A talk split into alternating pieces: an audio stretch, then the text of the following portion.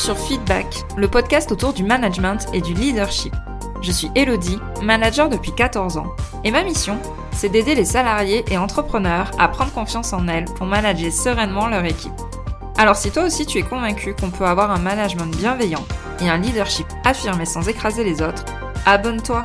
Tu trouveras ici tous mes conseils et retours d'expérience pour t'aider à devenir une des leaders de demain. Je te souhaite une agréable écoute.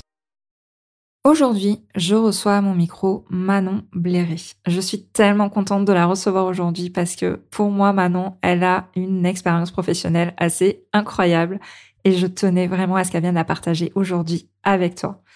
Manon, elle a passé quatre ans au sein de la marine française et donc je voulais qu'elle nous partage tous les enseignements qu'elle a tirés de ces quatre années dans ce milieu qui, on va dire, un peu obscur pour nous, simples civils, voilà, quatre ans pour une jeune femme dans la marine, c'est assez rare. Donc je tenais vraiment à ce qu'elle vienne nous en parler au micro. Et aujourd'hui, elle accompagne les femmes dans leur transition professionnelle en utilisant notamment la psychologie positive. Et je me suis dit aussi que ça serait intéressant de voir mais comment est-ce qu'on peut utiliser la psychologie positive dans son quotidien de manager? Je te laisse de suite avec mon échange avec Manon et je suis sûre que tu vas en tirer plein de leçons. Bonjour Manon, je suis ravie de t'accueillir aujourd'hui euh, sur le podcast Feedback. J'ai vraiment hâte que tu nous partages ton expérience et euh, ce que tu fais aujourd'hui. Je tenais vraiment à t'inviter parce que tu as eu un, parcours plutôt original, on va dire, pour une femme, puisque tu as passé quelques années dans la marine. Et euh, je pense que hum, tu as pas mal de choses à nous partager par rapport à ça. C'est vraiment une expérience originale et je suis sûre qu'on a plein de choses à retirer de tout ça. Et tu es aussi maintenant spécialisée en reconversion professionnelle et avec une particularité qui est la psychologie positive. Et je voulais aussi te recevoir aujourd'hui pour que tu nous en parles et voir ben, ce que ça peut amener à des managers dans leur quotidien. Comment est-ce qu'on peut appliquer la psychologie positive en tant que manager et avec ses équipes? Alors avant de rentrer dans le vif des questions et de tous ces sujets, est-ce que tu peux nous parler un peu de toi, de ton parcours, etc. Et après, on embrayera avec les questions. Merci beaucoup Elodie, je suis ravie aussi de, de partager le micro aujourd'hui. C'est, euh, c'est très chouette. Je pense que c'est la première fois que je vais pouvoir discuter du côté euh, marine. Donc c'est, euh, il y aura effectivement pas mal de petites choses à, à, à en retirer. globalement sur mon parcours, bah, en fait, il est assez classique au départ. J'allais dire, je suis un peu tombée dans la marmite de des RH, donc des ressources humaines au, moment du lycée, et en fait tous les domaines de la de la gestion d'entreprise, et ça ça a vraiment bien accroché. Ce qui fait que j'ai continué mes études dans, dans ce secteur-là de façon assez, euh, euh, enfin fluide. C'était très naturel pour moi. Tout en alternance euh, dans différentes entreprises pour diversifier justement mes, mes expériences pro. Et puis en fait, à chaque fois, ça s'est super bien passé. Ça s'est super bien passé, donc ça me donnait envie de continuer, ça me donnait envie de, de, poursuivre l'exploration pro sur, euh, sur ces sujets-là. Et quand j'ai validé mon master, donc en 2017, ça faisait donc du coup déjà cinq ans que je travaillais en entreprise, j'ai pris le parti de partir un petit peu à l'étranger pour un stage quand même hein, au départ, et puis euh, pour me balader aussi. Euh, donc je suis partie six mois en Australie. Et puis euh, assez rapidement, bah, en rentrant, en fait, j'ai je sais pas si c'était un espèce de de contre-coup ou autre, mais du coup j'avais été dans une dynamique en fait sur les cinq dernières années où je changeais d'école tous les ans ou deux ans euh, et pareil pour les entreprises. Donc j'avais fait, euh, tu vois, une multitude de dossiers de candidature, je me projetais à droite, à gauche, etc., etc.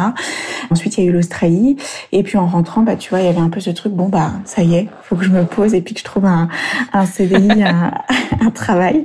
Donc j'ai trouvé assez rapidement une première, euh, un premier job qui était pas assez intéressant, stimulant euh, pour moi. On a commencé par un contrat d'intérim, donc c'était assez flexible. Et puis, euh, bah, c'est là qu'est arrivé la marine, un peu comme un cheveu sur la soupe. Là, tu vois, c'est ce truc que personne ne voit venir, et puis euh, moi non plus d'ailleurs. Et donc, je me suis lancée dans le process de recrutement. Parce qu'en fait, quand j'ai vu l'offre, il y a eu un espèce de de coup de cœur, tu vois, ça m'a un peu pris au trip et je me suis dit, mais c'est en fait, c'est, euh, c'est exactement ce qu'il me faut. Il y a à la fois l'environnement de travail un peu euh, différent, stimulant, le côté expérience et euh, les missions qui correspondent très bien à mon niveau d'études, mes expériences. Et puis pour un, un RH junior, c'était vraiment, c'était vraiment tip top. Donc je me suis lancée dans le process. Ça a été hyper rapide. je pense qu'en un mois, j'avais fait tout, j'avais passé toutes les épreuves de sélection, euh, tout était euh, signé et euh, je commençais mon contrat à Lyon. On reviendra dessus, mais oui, effectivement, j'étais dans la marine à Lyon. Hein, donc les gens sont toujours On n'imagine pas forcément voilà. ça. mais mais mais mais mais euh, mais il y a bien des marins à Lyon. Il y a des marins un petit peu partout, euh, un petit peu partout en France. Donc j'ai j'ai démarré j'ai démarré démarré à Lyon. Et en fait j'ai je me je me suis engagée pour quatre ans. Donc si tu veux, quand je me suis engagée, je connaissais déjà ma date de fin euh, de de contrat. Euh, donc ça on aura l'occasion d'en discuter aussi. Mais ça faisait partie des petits plus où je me disais bah en fait voilà de la stabilité mais pour quatre ans. Et puis à un moment donné, bah, je vais devoir euh, me reposer des questions, me rechallenger, re-réfléchir à ce que j'ai envie de faire, etc. Et puis ça, du coup, le, mon contrat s'est terminé en 2022, donc euh, l'année dernière. Là, ça fait tout pile un an que je suis euh, que je suis de retour dans ma région natale, la Bourgogne, et que du coup, j'ai embrayé sur un nouveau projet pro. Ok, bah merci pour tout ça. Après, on reviendra après sur ce que tu fais aujourd'hui. on va commencer par la marine d'abord. Alors effectivement. C'est intéressant vu comment tu l'as expliqué. Bah, je me suis dit peut-être que tu vois, tu rêvais d'être dans le monde euh, marine, militaire ou depuis toute petite, et en fait, pas du tout. D'après ce que tu racontes, c'est vraiment arrivé comme ça euh, par hasard. Euh, et c'est vrai, je suis très, enfin, je suis vraiment contente de te recevoir aujourd'hui parce que il n'y a pas beaucoup de femmes que je connais qui sont capables de raconter l'envers du décor par rapport à ça. Et en plus, comme tu dis, j'ai l'exclusivité de ton mmh. parcours du coup au micro, vu que c'est la première fois que tu vas en parler peut-être autant. Comment ça s'est passé pour toi en tant que femme dans la marine et surtout en étant aussi jeune, tu vois? Peut-être qu'on a des a priori euh, sur ce monde-là qui est quand même, je pense, tu vas le confirmer, très masculin. Enfin, je pense, même si ça cherche à s'ouvrir. Mais voilà, comment ça s'est passé pour toi en étant jeune, une femme dans ce milieu-là? Comment tu l'as vécu? Euh, Eh bien, écoute, je l'ai plutôt bien vécu. Je ne sais pas si j'y suis allée un peu naïvement ou autre, mais pour moi c'était pas tellement un c'était pas tellement un sujet dans le sens où euh, je savais que je m'engageais pour une mission précise. Là en l'occurrence c'était le recrutement des officiers sur un secteur géographique. Donc tu vois il y avait une fiche de poste qui était bien définie et ça ressemblait finalement à ce que je pouvais voir dans le civil. Donc j'avais déjà en fait certaines appréhensions qui étaient euh, qui étaient levées par rapport à ça. Et euh, moi dans mon parcours le taux de féminisation dans la marine c'est environ 15%. Donc on a enfin ils ont aujourd'hui vocation à, à toujours faire faire mieux en termes de taux de féminisation, mais c'était quelque chose qui était sensiblement, enfin, assez similaire aux grandes industries françaises que moi j'avais côtoyé déjà en alternance, où du coup il y avait une majorité de métiers euh, où c'était des hommes, euh, où c'était les hommes qui étaient euh, qui étaient représentés. Donc j'y allais quand même, tu vois, dans un esprit où bah, je sais plus ou moins comment ça peut se passer, je visualise un petit peu ce que ça peut euh, ce que ça peut donner et malgré tout, je le précise quand même, comme moi j'arrivais sur des fonctions RH recrutement, c'était je pense plus facile. J'aurais eu en tout cas plus d'appréhension si j'avais été embarquée euh, sur un métier opérationnel à bord d'un bateau. Là, c'est clair, j'aurais pas eu les mêmes euh, pas eu les mêmes appréhensions, euh, mais les formations sont aussi différentes. Les formations initiales militaires sont différentes de, en suivant suivant le parcours que tu quand tu t'engages dans quand tu t'engages dans la marine.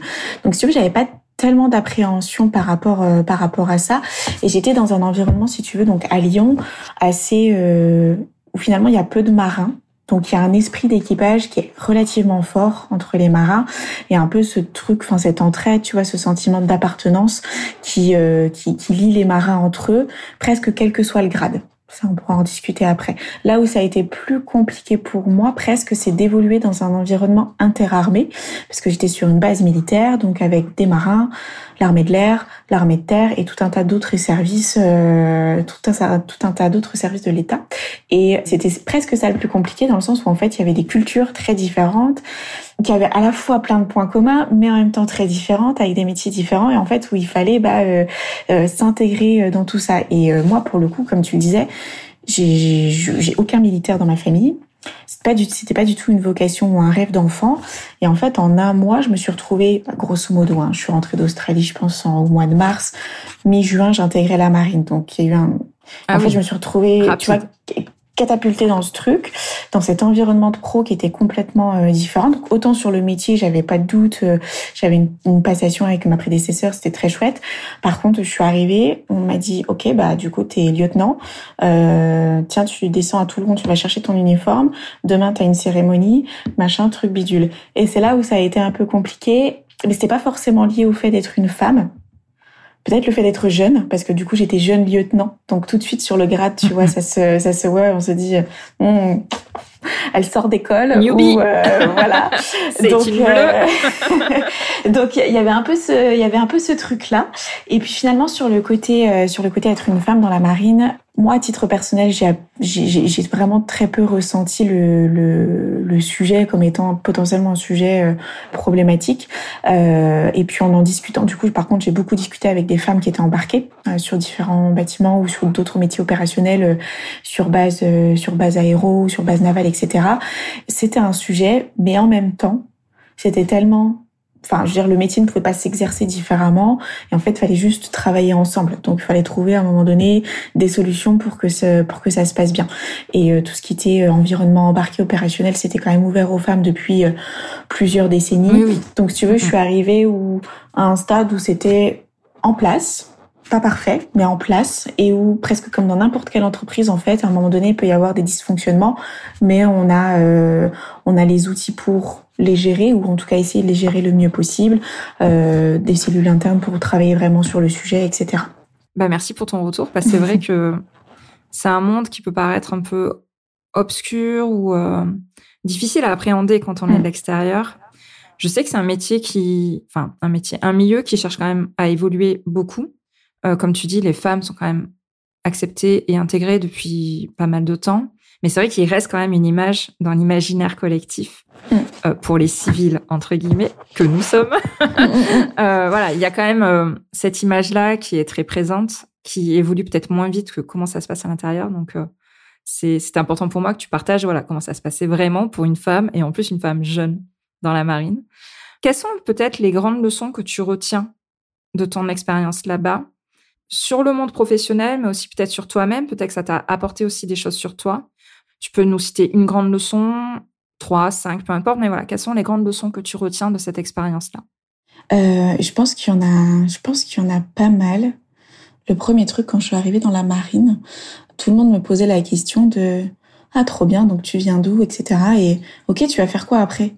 Moi j'étais là, mais attendez, je viens juste de m'engager, moi je suis là pour quatre ans on en discute plus tard quoi. Je sais pas euh, je, je, je, je sais pas j'en sais rien etc et euh, parce qu'en fait quand tu rentres dans la marine alors moins sur des contrats comme le mien qui sont euh, pas les plus représentés dans l'effectif mais tu rentres pour une carrière tu rentres pour un métier et puis il y a ce fonctionnement des affectations où bah tous les alors dans la marine c'est les affectations sont les changements d'affectation sont plus sont plus réguliers tu changes tous les deux ou trois ans de job de bateau d'environnement de, de responsable etc., Donc l'environnement est tout le temps euh, est tout le temps mouvant. Donc du coup, très facilement, tout le monde te pose la question, ok, tu veux faire quoi après? Enfin, c'est quoi la prochaine étape euh, du truc? Euh, T'as envie d'aller où?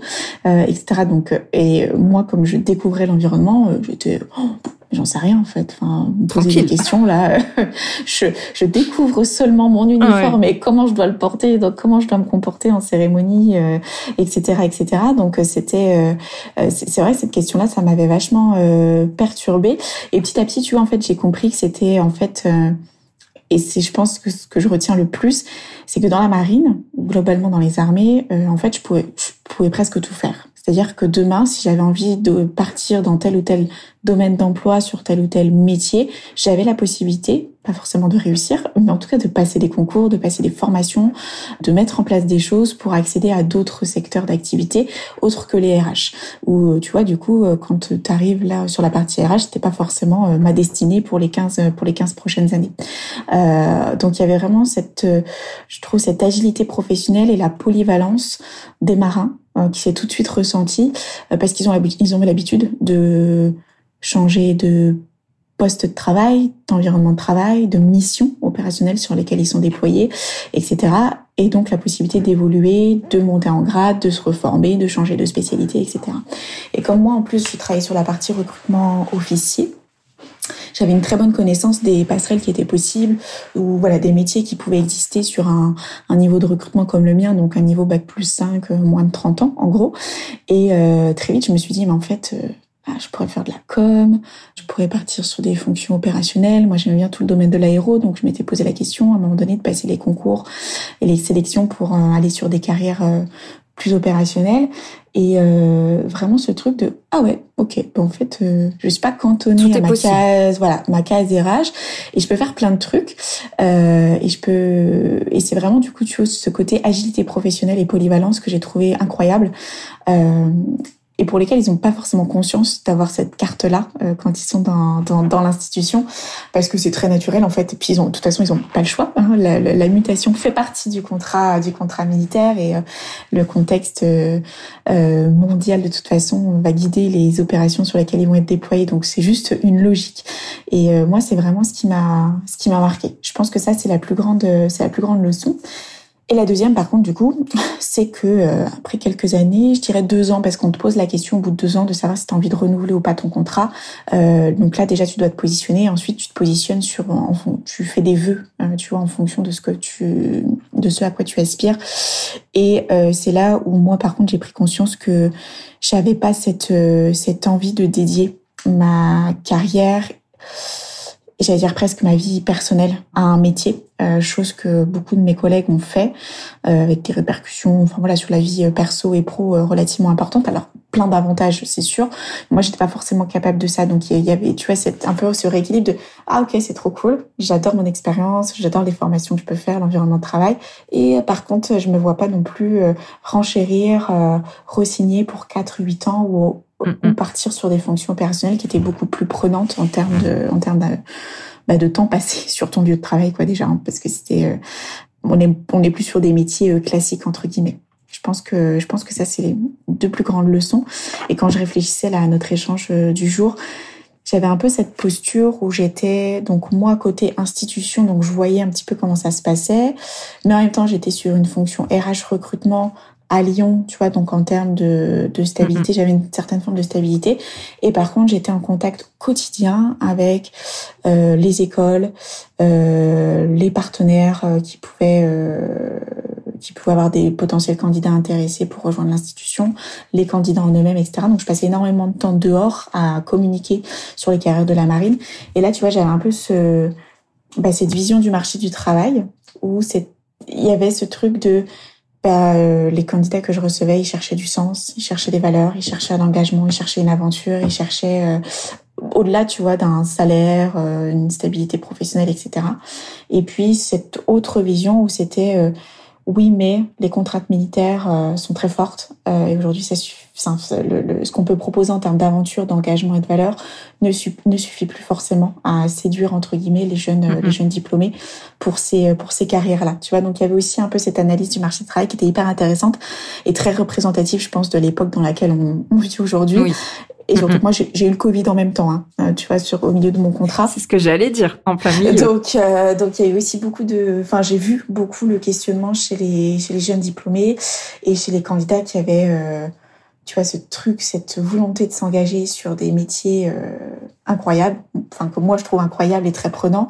Et où pour le coup, là, ils venaient uniquement entre guillemets pour l'aventure professionnelle, pour le sens, pour l'engagement, pour l'uniforme, on le voit beaucoup aujourd'hui, voilà, dans le monde du travail, les, les, gens qui se questionnent par rapport au sens, par rapport euh, aussi le fait d'accepter qu'on ne fera pas carrière toute sa vie non plus euh, au même endroit. Et comme tu dis, la marine, tous ces métiers militaires, pour moi, c'est vraiment des métiers effectivement où tu t'engages pour un métier, pour une, un poste peut-être défini. Enfin, c'est souvent un rêve et il y a un engagement très fort. Et, et comme tu dis, toutes les contraintes qu'il y a derrière supposent que on a cette quête de sens, de de ce métier euh, opérationnel, ça peut être pilote, ça peut être marin, peu importe, mais qui, qui va au-delà de tout le reste à côté. Donc, euh, je comprends que toi, si tu n'étais pas forcément drivé aussi par ça, à un moment donné, se poser la question aussi pour toi, euh, ouais, pour la suite. Ouais, tout à fait. Moi, de toute façon, enfin, c'était presque clair dès le départ. J'étais drivé par le côté aventure professionnelle, qui du coup collait très bien sur un sur un engagement de quatre ans.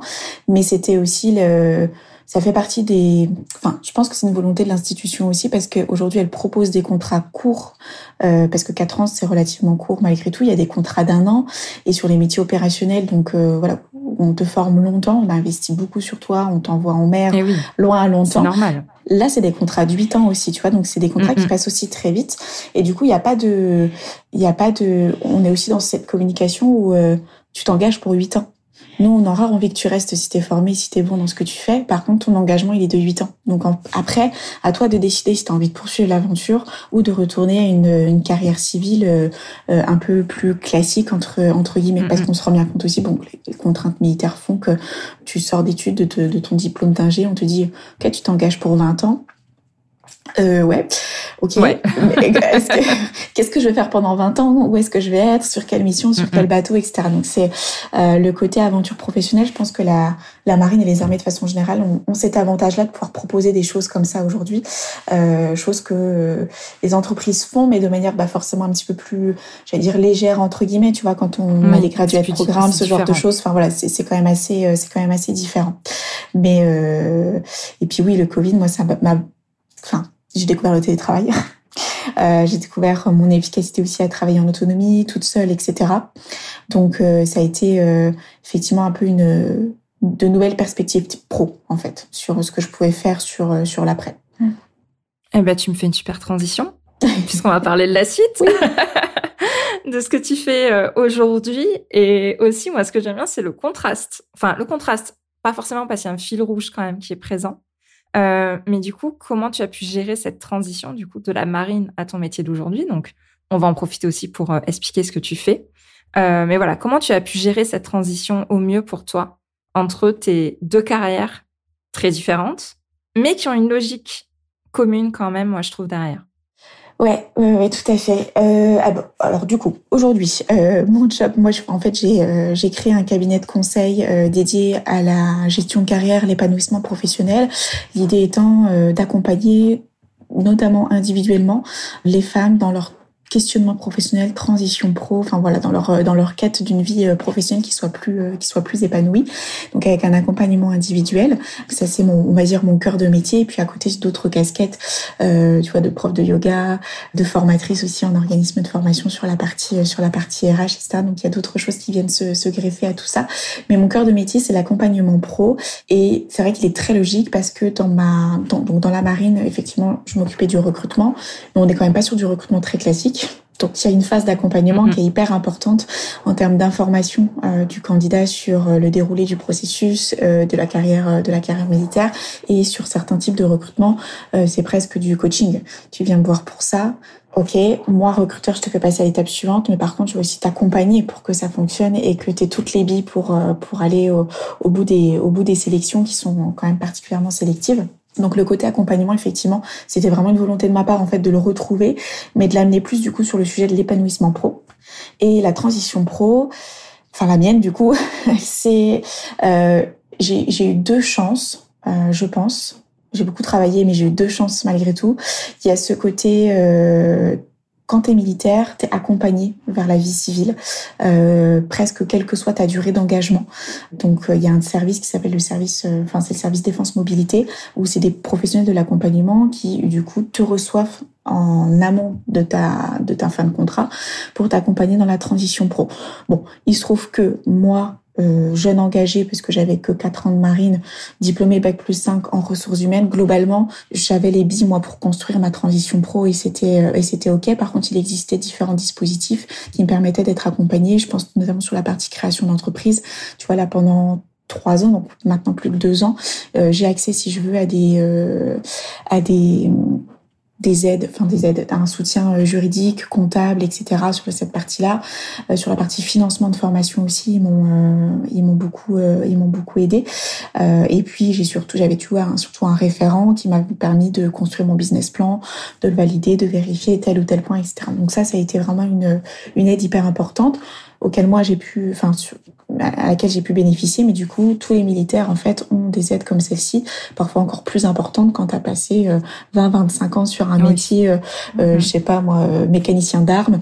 Ok, tu sors de, de ta carrière militaire, qu'est-ce que je fais concrètement? Ou navigateur timonier pour la partie pour la partie marin par exemple. Donc il y a ce dispositif là qui existe, qui est plutôt très bien conçu et qui demande du temps, des recherches, etc. Mais ça c'est voilà, ça fait partie du de la chose. Et il y a eu cette partie, euh, bah, euh, malgré tout, euh, Covid, qui moi, du coup, m'a assez rapidement dans mon contrat, ça faisait un, ça faisait deux ans, ça faisait pas tout à fait deux ans, tu vois, mais au bout d'un an et demi, deux ans, on commence à te dire tu renouvelles ou pas, tu renouvelles ou pas.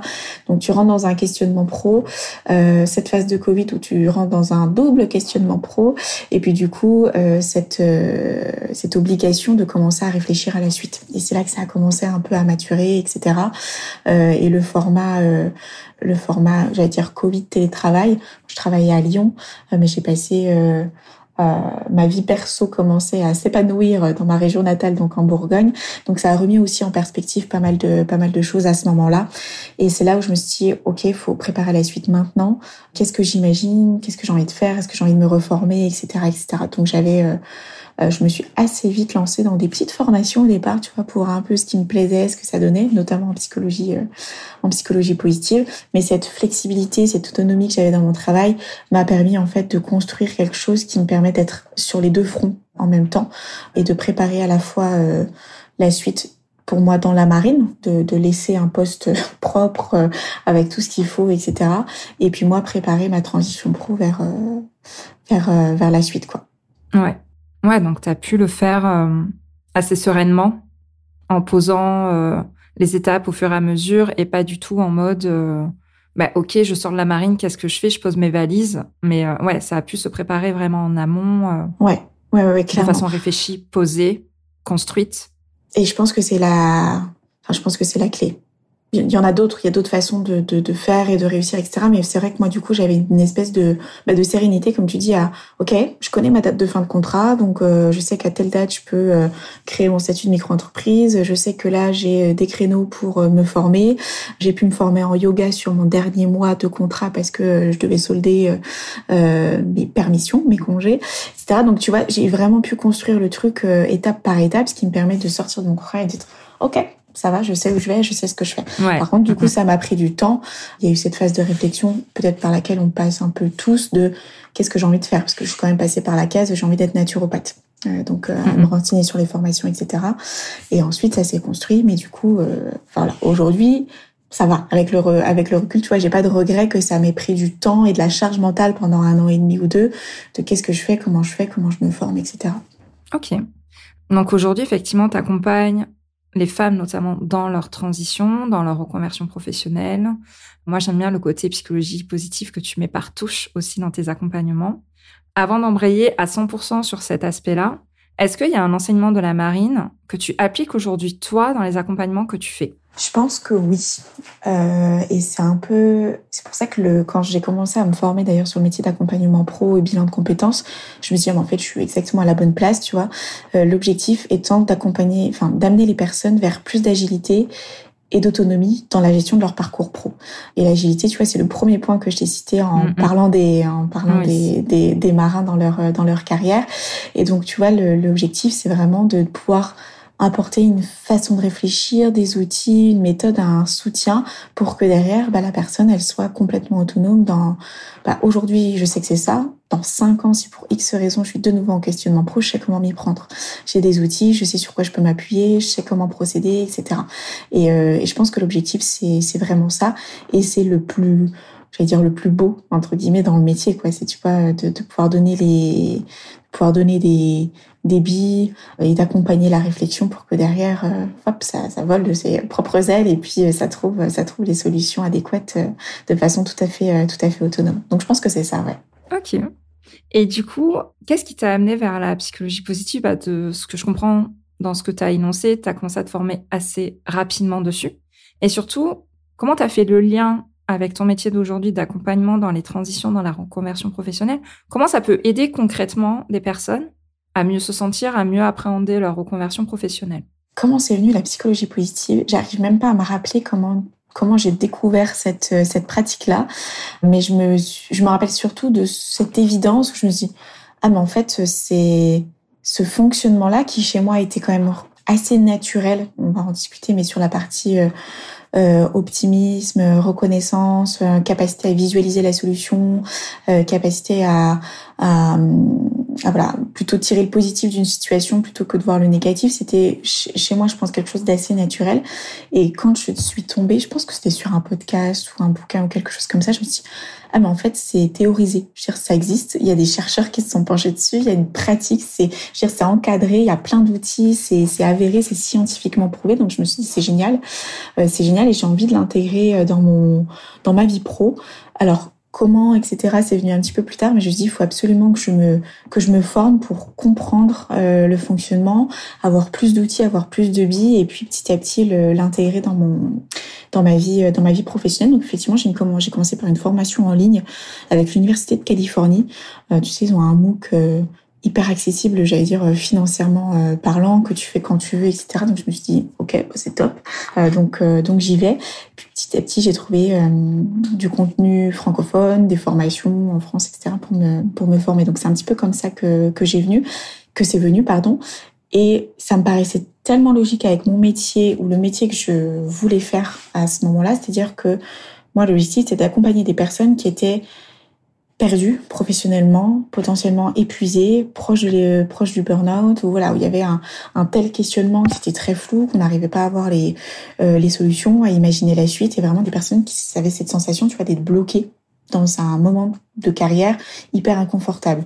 Et pour sortir de ça, donc il y a toute la partie accompagnement pro, et la psychologie positive, elle est hyper complémentaire dans le sens où en fait, déjà, on, on, on, casse un peu ce cercle négatif, euh, ce cercle, cercle vicieux qu'on est en train de se construire, dans lequel on est en train de s'enfermer parce que ça prend trop de place. Et à un moment donné, pour passer à autre chose, pour passer, pour retrouver du mieux, il faut se libérer de l'espace mental, il faut se libérer euh, des émotions euh, négatives, etc.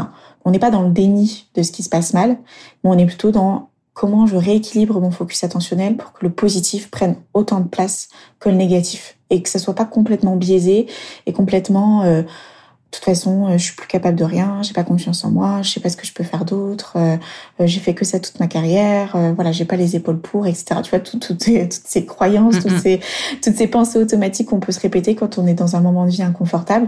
Donc l'idée, c'est ça en fait, c'est d'arriver à rééquilibrer, les rééquilibrer la chose pour qu'à la fois, on, dans, dans mon accompagnement, on trouve une idée de projet pro, mais on lui donne toutes les chances d'aboutir parce qu'on va travailler sur la confiance, on va travailler sur l'optimisme, sur la reconnaissance, sur euh, la valeur qu'on perçoit de soi, la valeur qu'on a envie de donner, etc. Donc je pense que c'est comme ça que c'est venu et c'est comme ça que je m'en sers euh, aujourd'hui.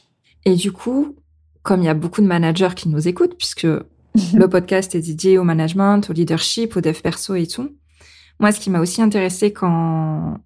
Bon, ça fait un moment hein, que je te suis sur Instagram, ça fait un moment quand même qu'on échange ensemble... Euh, ça fait un an que tu t'es lancé, mais j'ai l'impression que ça fait plus longtemps qu'on discute, par contre. J'ai l'impression que ton activité, tu as peut-être commencé à en parler un petit peu avant. ouais, on est d'accord. Hein. Parce que ça fait un peu plus d'un an euh, qu'on échange ensemble. Comment est-ce que, pour des managers qui nous écoutent, comment est-ce qu'ils peuvent utiliser la psychologie positive dans leur quotidien de manager, à la fois pour elles-mêmes, mais aussi pour leur équipe? Quelles seraient des pistes, des conseils concrets? Comment est-ce qu'on pourrait faire pour pas adopter à 100%, mais pour commencer à insuffler ce genre d'enseignement dans sa vie, dans son quotidien de manager? Euh, Ouais, la, psychologie positive, quand on la définit euh, voilà de façon un peu euh, théorique, en fait, c'est l'étude des ressources, des potentiels qu'une personne ou qu'un groupe peut avoir. Euh, donc en fait, euh, côté euh, côté manager, ça va être un petit peu ça l'idée, c'est de se dire ok, aujourd'hui j'ai une équipe ou, ou, même sur sur moi, tu vois, j'ai j'ai j'ai des j'ai des ressources, j'ai des j'ai des dire des talents, des forces naturelles que je peux utiliser et c'est comment est-ce que je vais faire en fait pour les valoriser ou leur donner un petit peu plus de place et réduire par contre le prisme de Hum, je sais pas faire ça, ou je suis pas assez bonne là-dedans, ou euh, tiens mon tel collaborateur il lui manque ça, ça, ça et ça.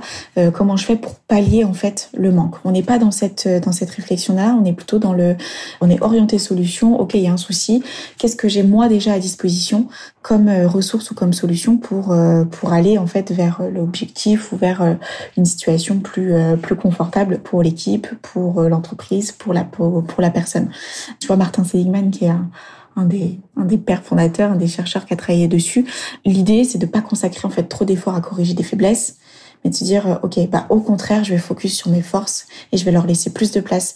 Je vais leur laisser plus de place pour se développer, s'épanouir, etc. Puisque plus je fais des choses pour lesquelles je suis douée, plus je me sens bien euh, plus j'ai l'impression de réussir, d'accomplir, etc. Et en fait, on va créer un cercle vertueux. Donc c'est un petit peu ça l'idée.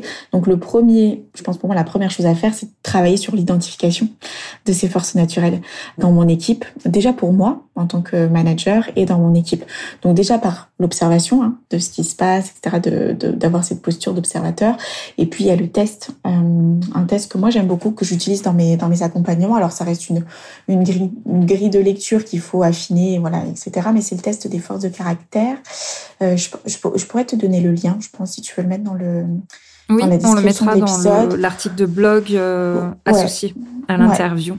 C'est un, test qui est gratuit où en fait les, chercheurs en psychologie positive, euh, leurs études ont permis de, prouver, de démontrer que tout le monde est doté de 24 forces de caractère pas de qualité. Des fois, on parle bien de force de caractère, mais donc, du coup, dans des, euh, proportions différentes en fonction de la personne. Et donc, quand on fait le test, on a toujours un peu ce haut de classement. Généralement, moi, je travaille sur les cinq premières de, voilà, là-dedans, tu es particulièrement doué. Quand tu fais ça, c'est naturel pour toi et c'est source d'énergie, ça te fait du bien et tu le fais bien. Et par contre, ce qui est en bas de classement, c'est, OK, là, c'est plutôt ce qui va te coûter de l'énergie, ce qui va te demander un effort, etc. Donc, on le sait.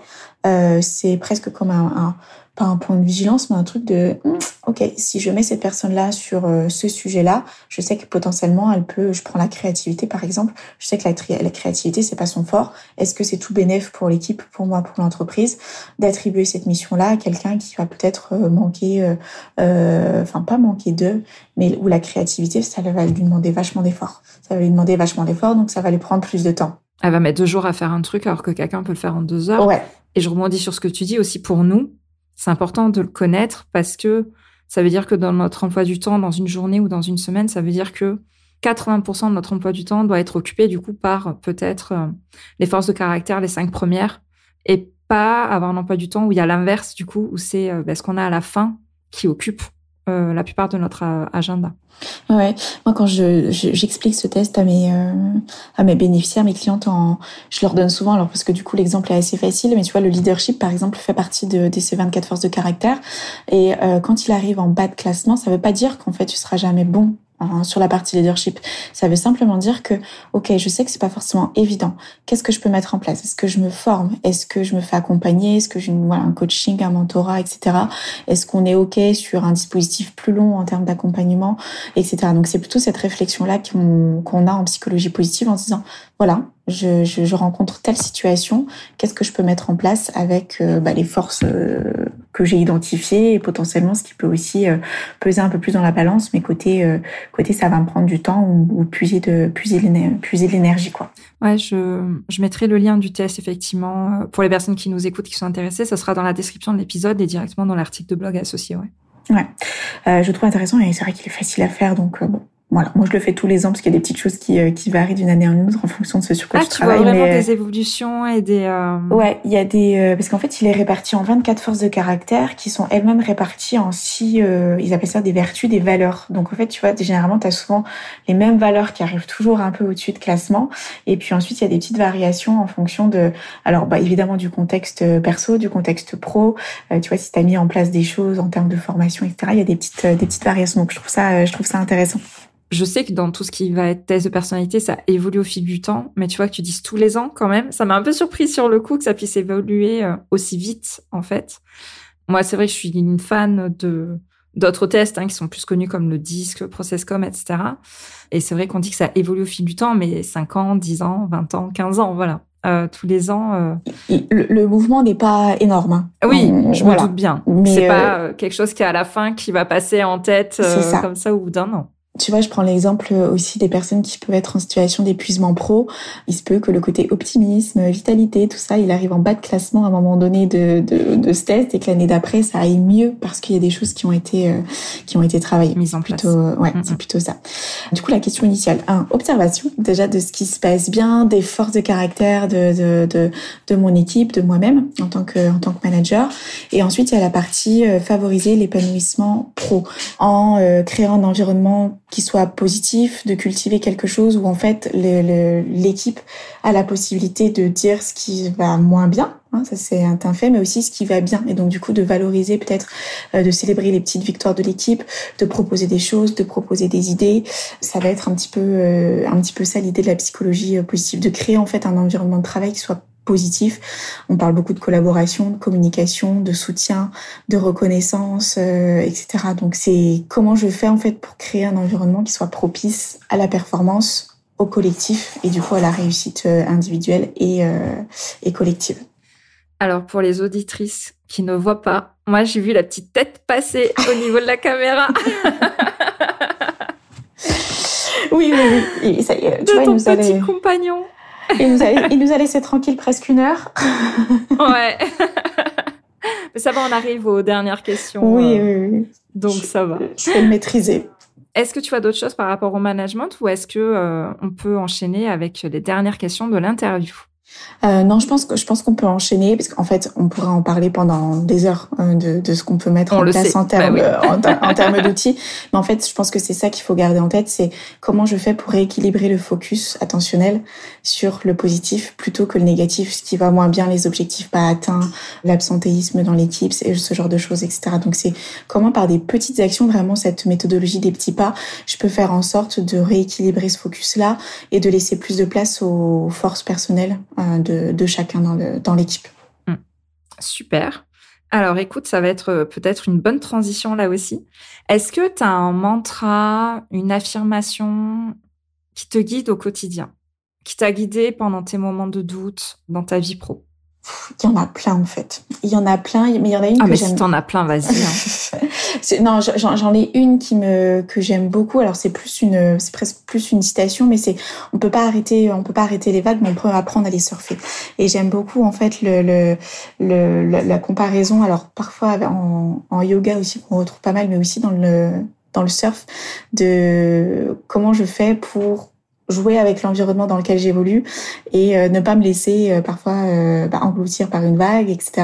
Il y a un peu cette image parfois de bah, la vague, des fois pour la passer, au lieu de la surfer, tu vois, tu plonges dedans, tu vas, pleine tête, tu, et tu passes, tu passes de l'autre côté et ensuite tu retrouves le calme et la sérénité de l'océan avant la prochaine vague. Parce qu'en fait, il y en a tout le temps. tu vois? Donc comment je fais pour apprendre à les, à les surfer? J'aime bien cette image-là. Je trouve qu'elle, je trouve qu'elle parle bien et moi, elle me correspond bien.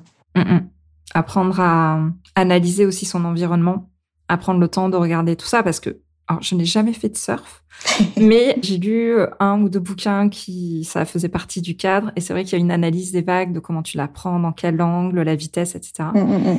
Et euh, je rebondis sur effectivement la phrase que tu as dit, parce à prendre le temps d'analyser son environnement pour euh, être sûr de prendre la vague du coup de la bonne façon et puis, bah, si on la prend mal, et bah, tant pis, c'est pas grave. On va se faire mal, on va peut-être tomber, et c'est ok, on va repartir du coup. Mm, Parce que mm. les surfeurs font quand même 46 000 essais avant de prendre la vague qui va bien. Voilà. Ouais, je suis pas du tout une grande surfeuse, donc je t'assure que je passe plus de temps à ramer dans l'eau qu'à surfer, euh, qu'à surfer des jolies, euh, des jolies vagues. Oui, oui.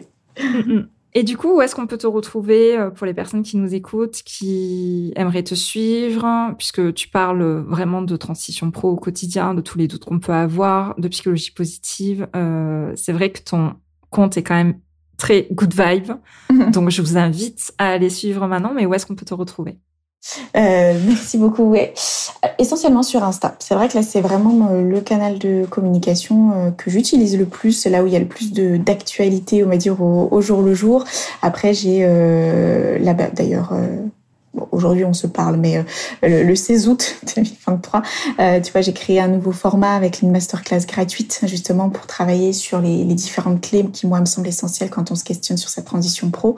Donc c'est un autre format pour qu'on puisse euh, qu'on puisse échanger ensemble. Et puis la newsletter aussi que je développe petit à petit via mon site internet et Instagram. Ok, je mettrai bien évidemment le nom de ton compte euh, en description. Comme ça, vous pouvez la retrouver. Manon B Carrière sur Instagram. Mais écoute, merci Manon. Est-ce qu'il y a un dernier point que tu souhaitais évoquer? Peut-être que j'ai oublié de te poser une question. Mmh, écoute, non. J'ai l'impression qu'on a parlé quand même de pas mal de choses. On aurait pu en parler pendant. Enfin, c'est des sujets assez, assez vastes, donc on aurait... on aurait, pu en parler encore pendant pendant des heures. Mais euh, non, non. En tout cas, c'était euh, c'était très chouette. Donc, je pense qu'on a balayé déjà pas mal de points. Mmh, mmh. Ouais, merci beaucoup à toi.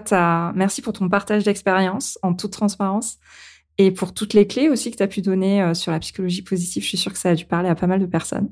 Merci beaucoup. Merci à toi. Merci pour votre écoute et on se retrouve du coup la semaine prochaine pour un nouvel épisode. Et n'hésitez pas à aller suivre Manon euh, sur Instagram directement. Merci, à toi et merci à vous. Bonne journée. Bye bye. Je te remercie d'avoir écouté cet épisode jusqu'au bout. Si tu l'as apprécié, je t'invite à t'abonner sur ta plateforme préférée et à me laisser un commentaire 5 étoiles. On se retrouve au prochain épisode pour parler management et leadership.